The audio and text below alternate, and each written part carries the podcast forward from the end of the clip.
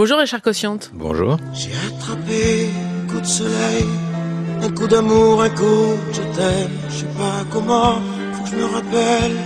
Si c'est un rêve, t'es super belle. Vous êtes euh, artiste, interprète, compositeur, notamment connu pour vos titres euh, Le coup de soleil, Marguerite, Il mio rifugio, devenu euh, le générique d'ailleurs du film France. Euh, français, voilà, Tandem de Patrice Lecomte, ou encore euh, du tube pour Céline Dion. L'amour existe encore, faut en parler aussi de ça. Oui. Disons, l'ampleur de ma carrière est plus en Italie. Alors, en France, c'est Notre-Dame qui est plus forte que ma carrière. Puis après, il y a le marché sud-américain où je suis extrêmement connu et, et je chante en espagnol, en italien et en français. On va en parler. Effectivement, Notre-Dame de Paris euh, vous colle à la peau. Euh, Cet événement est né en 1998. C'est vraiment le fruit d'une collaboration riche avec Luc Pamondon. Nous sommes en 2023 et ça fait 25 ans que ça dure, que le succès mondial de cet événement ne cesse de résonner. Pourtant, la troupe française a quitté la scène depuis euh, quelques temps quand même. Mais c'était sans compter euh, la création de nombreuses versions euh, étrangères. En résumé, le monde entier a chanté belle dans huit langues. Jusqu'au 7 janvier 2024, votre spectacle musical devenu culte est de retour sur scène au Palais des Congrès et fera la tournée des Zéniths en 2024. Richard Cossiante, vous qui êtes le compositeur de cet événement mondial, comment vous vivez ce retour sur scène 25 ans plus tard? C'est incroyable, c'est un demi-siècle, c'est beaucoup. Et c'est incroyable de réaliser, parce qu'au début, lorsqu'on l'a composé, moi et Luc, on n'aurait jamais cru avoir un succès tel. En plus, pas seulement en France, mais dans beaucoup de pays du monde. On a écrit Notre-Dame de Paris parce qu'on en avait envie, pas parce qu'on nous a commandé une œuvre. Il n'y avait pas de restrictions, on a écrit tout, jusqu'au moment où on a dû choisir un producteur, et là ça a été difficile, hein, parce que personne ne voulait produire et personne ne voulait écouter Notre-Dame de Paris. C'était pas dans l'air du temps de faire sortir une œuvre de ce genre. Et donc ça prouve l'honnêteté de l'écriture. On l'a pas écrite pour faire un succès, mais on l'a écrit parce que vraiment on en avait envie. Et hum, lorsque Charles Tallard, qui est le producteur qui, qui s'est occupé de Notre-Dame de Paris au début, est venu écouter Notre-Dame de Paris, j'avais un piano, et lorsqu'il est venu, la première chose qu'il a dit, dit je ne veux pas produire cette œuvre, mais je viens par respect pour écouter. Alors je me suis mis au piano et j'ai chanté toute l'œuvre, du début à la fin. Et il a rien dit. Ce n'est qu'à la fin qu'il a applaudi. Il nous a donné le livret à signer et il a dit je vais aller réserver quatre mois au Palais des Congrès. Et là on s'est dit oh quatre mois, ça sera impossible de remplir, c'est pas possible. Voilà. Et toute l'histoire a commencé comme ça. Et, c'est comme je dis, c'est bien de faire un succès en langue française, mais c'est pas évident d'aller en dehors de la France, dans d'autres langues, et de s'imposer de la même façon. Et c'est par contre le cas de Notre-Dame de Paris. C'est une histoire qui a pour lieu Paris la belle en langue de Dieu 1482 Histoire d'amour et de désir Les artistes anonymes De la sculpture ou de la rime Tenteront de vous la transcrire Pour les siècles à venir Il est venu le temps des cathédrales.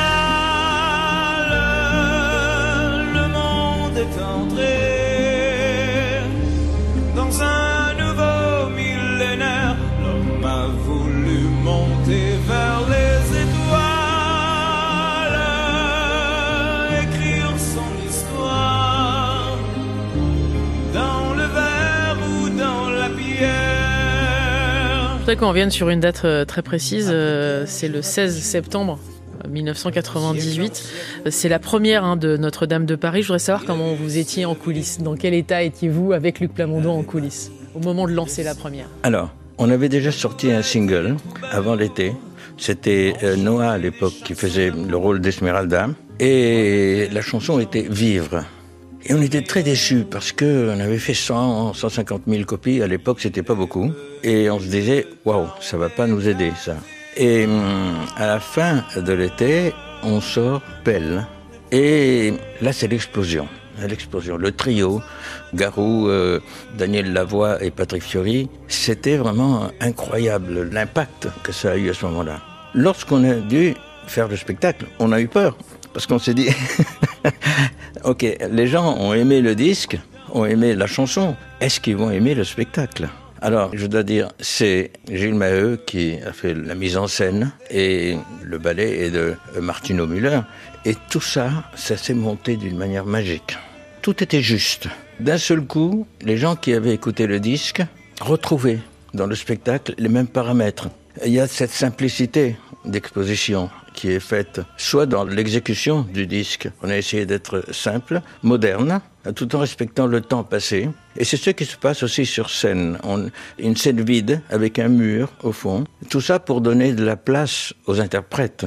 Souvent, dans ce genre d'œuvre, il y a beaucoup de choses autour et l'interprète disparaît.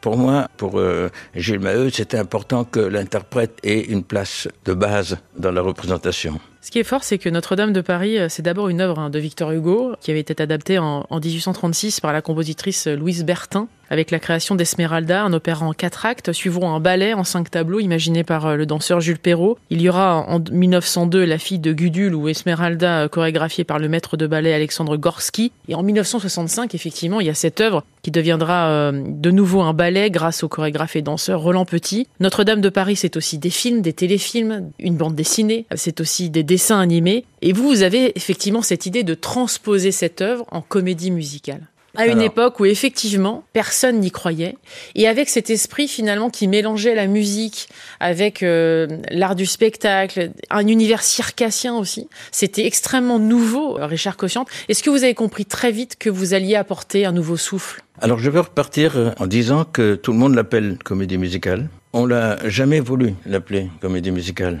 On l'appelle spectacle musical depuis le début. Parce que c'est pas parce que on dénigre la comédie musicale, c'est parce que c'est pas une comédie musicale simplement. Euh, normalement, dans les comédies musicales, on parle et on chante.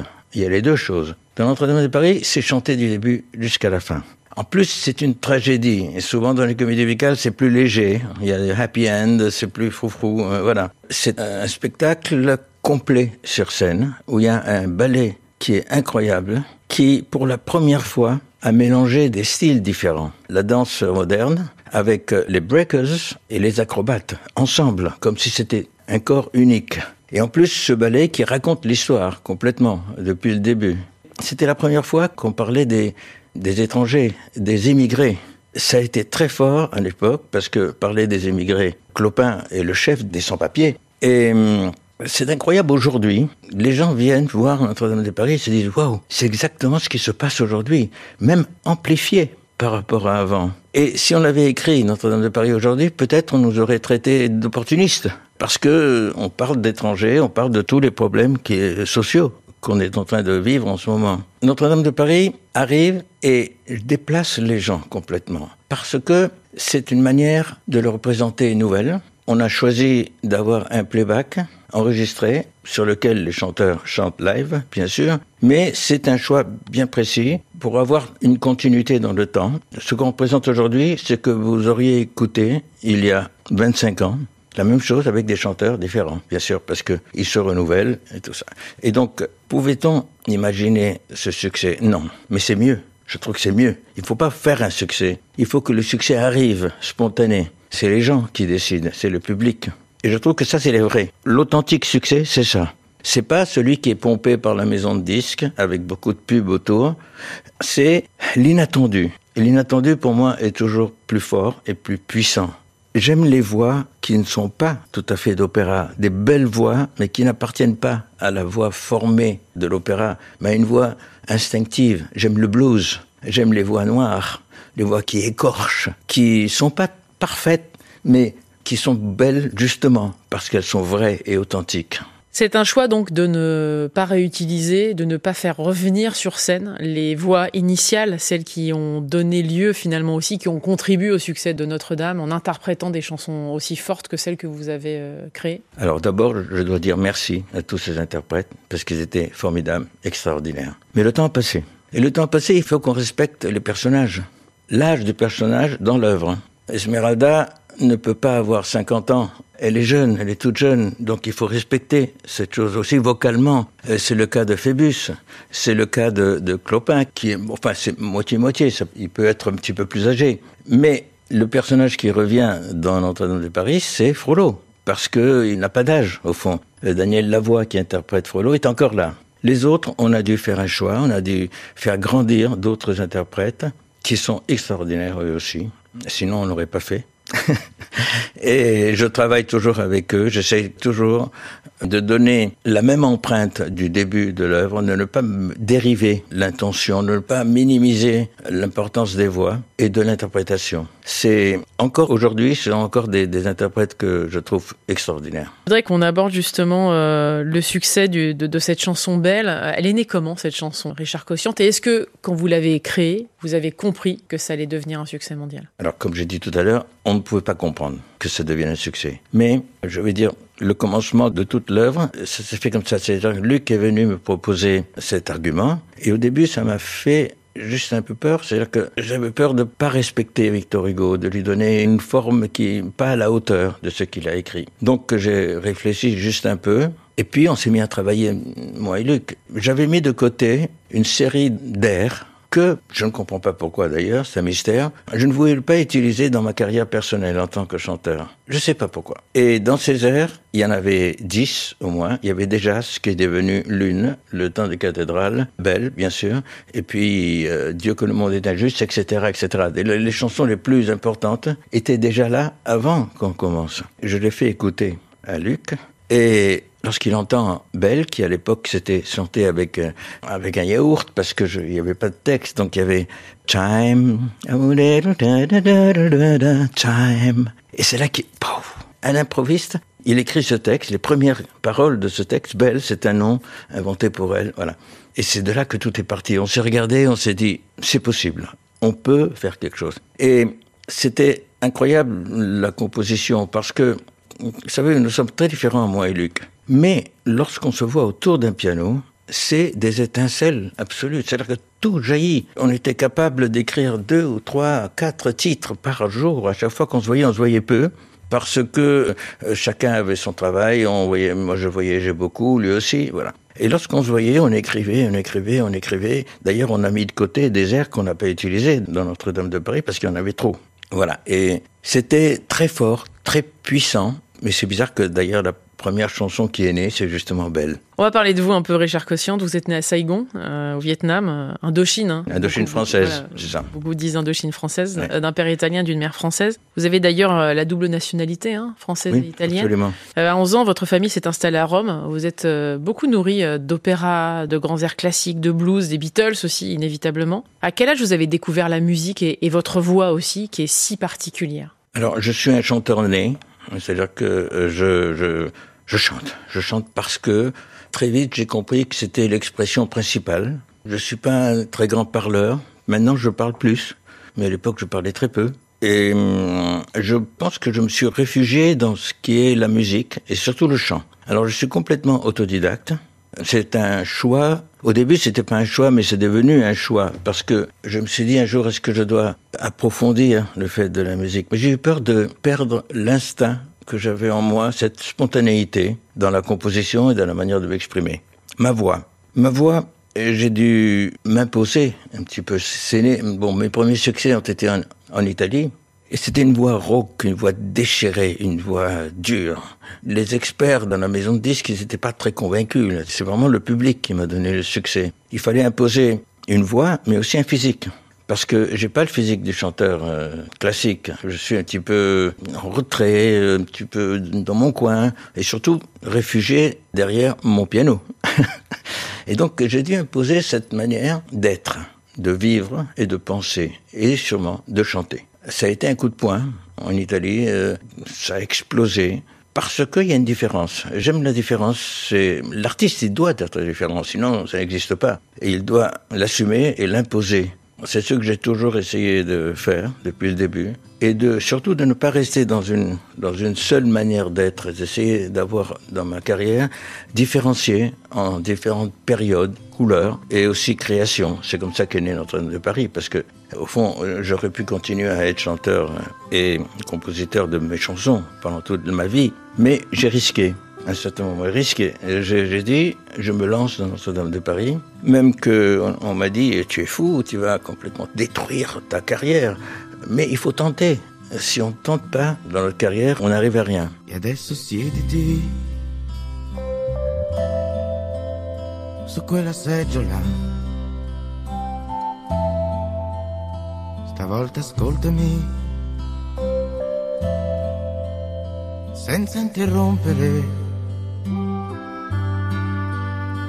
Da tanto tempo che volevo dirtelo,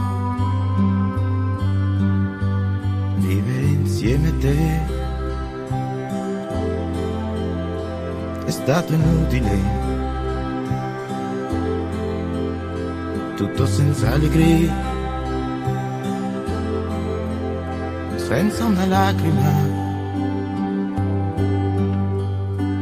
niente da aggiungere. E da dividere.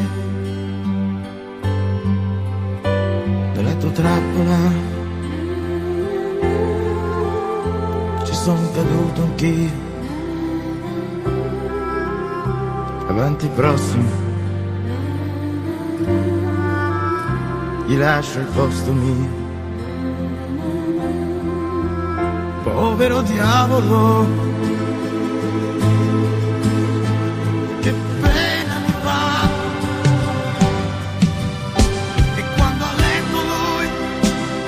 départ, il y a eu évidemment euh, un groupe, hein, The Nations, qui a eu le piano en autodidacte. Il y a eu votre premier 45 tours en France en 72 avec Bonne Nuit Elisa. Et le premier succès, c'est le titre vraiment euh, Bella Senza Anima, euh, arrangé par le compositeur de musique de film Ennio Morricone. Je voudrais qu'on en parle de ça parce que c'est quand même une rencontre qui est extraordinaire, hein, Richard Cossiante. Oui, j'ai toujours voulu côtoyer des musiciens parce que j'en ai besoin. Je suis autodidacte, je compose mes chansons, musique et piano, et j'ai besoin autour de moi de grands musiciens qui m'aident à donner des formes. Donc euh, ça a été une très belle collaboration avec Ennio Morricone, mais j'ai travaillé aussi avec Vangelis, qui a, disons, arrangé tout un disque complet. J'ai besoin d'eux, comme je crois que souvent les musiciens ont besoin d'interprètes et ont besoin de créateurs. Et c'est une collaboration formidable. Il y a l'Italie, effectivement, avec un succès euh, colossal. Et il y a eu la France. La porte d'entrée, ça a été le titre Marguerite. Marguerite. Et, et ensuite, ça s'est euh, effectivement s'est allé jusqu'à Coup de Soleil. Quelle place elle occupe cette chanson dans votre vie euh? Très atypique. C'est au fond une des seules chansons que j'ai pas composées. Hein, c'est une chanson de Jean-Paul Dréau. Et là aussi, c'est la maison de disque qui m'a proposé de la chanter, lui donner une forme. Comme toujours, comme, comme c'est pas une chanson que j'ai composée, je me suis demandé si je devais la faire.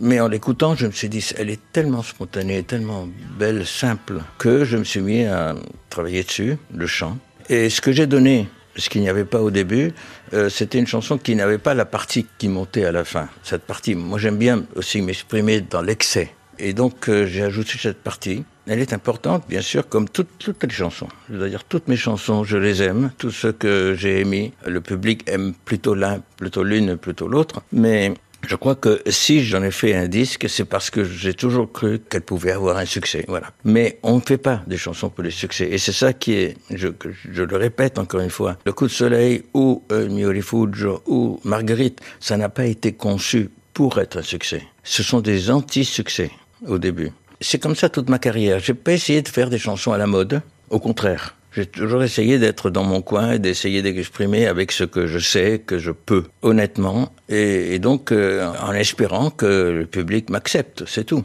Notre-Dame de Paris, c'est 15 millions de billets vendus euh, dans 27 pays. Richard Cochiante, des représentations triomphales à New York aussi, important de le préciser, Oui. adaptées en huit langues. On va pas parler des prix, mais presque un peu quand même. C'est-à-dire que vous avez reçu euh, deux victoires de la musique, celle du meilleur spectacle musical. Et Belle euh, a été élue meilleure chanson. Au Québec, vous avez reçu également beaucoup de Félix. Vous avez reçu un World Music Awards de Monaco. Euh, le meilleur prix pour le meilleur album français. Euh, début 2000, vous figuriez déjà au Guinness Book des records pour avoir vendu le plus grand nombre de billets dans sa première année d'exploitation. Comment vous l'avez vécu ce raz-de-marée? Est-ce que vous avez euh, gardé les pieds sur terre ou est-ce qu'à un moment donné, vous avez perdu pied? Les, les rats de marée comme ça, c'est toujours difficile à assumer, c'est vrai. J'avais déjà eu du succès avant, donc c'est pas une chose qui m'est tombée dessus de- à partir de rien. C'est un autre succès qui est arrivé. Bien sûr, ça a été tellement fort qu'on a dû essayer d'être calme et puis d'assumer la chose et de pas avoir la grosse tête d'un seul coup. C'est toujours comme ça que je l'ai vu dans ma carrière. Dans les grands succès, j'essaie d'être calme. Et surtout, je me dis, est-ce que je serais capable de faire quelque chose aussi beau dans le futur, aussi important, après chaque succès? C'est la recherche du futur qui me vient à ce moment-là. Merci beaucoup, Richard Cossian, d'être passé dans le monde d'Elodie euh, sur France Info. Notre-Dame de Paris, donc le spectacle musical. Spectacle musical, oui. Et donc de retour sur scène et en France, 25 ans après sa création, jusqu'au 7 janvier 2024 au Palais des Congrès à Paris, Oui. là où tout a commencé. Et une tournée des Zéniths aura lieu en 2024. Merci infiniment. Merci beaucoup. C'est un mot qu'on inventé pour. Quand elle danse qu'elle met son corps à jour, tel un oiseau qui étend ses ailes pour s'envoler. Alors je sens l'enfer s'ouvrir sous mes pieds. J'ai posé mes yeux sous sa robe de gitane. À quoi me sert encore de prier Notre-Dame? Est celui qui lui jettera la première pierre. Celui-là ne mérite pas d'être sur terre. Oh Lucifer, oh laisse-moi rien qu'une fois glisser mes doigts dans les cheveux d'Esmeralda.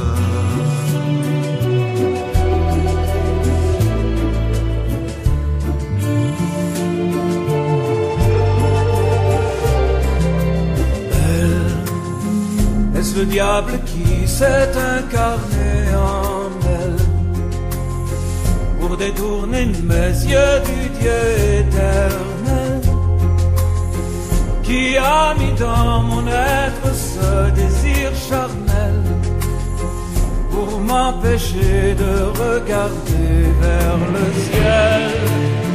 Elle porte en elle le péché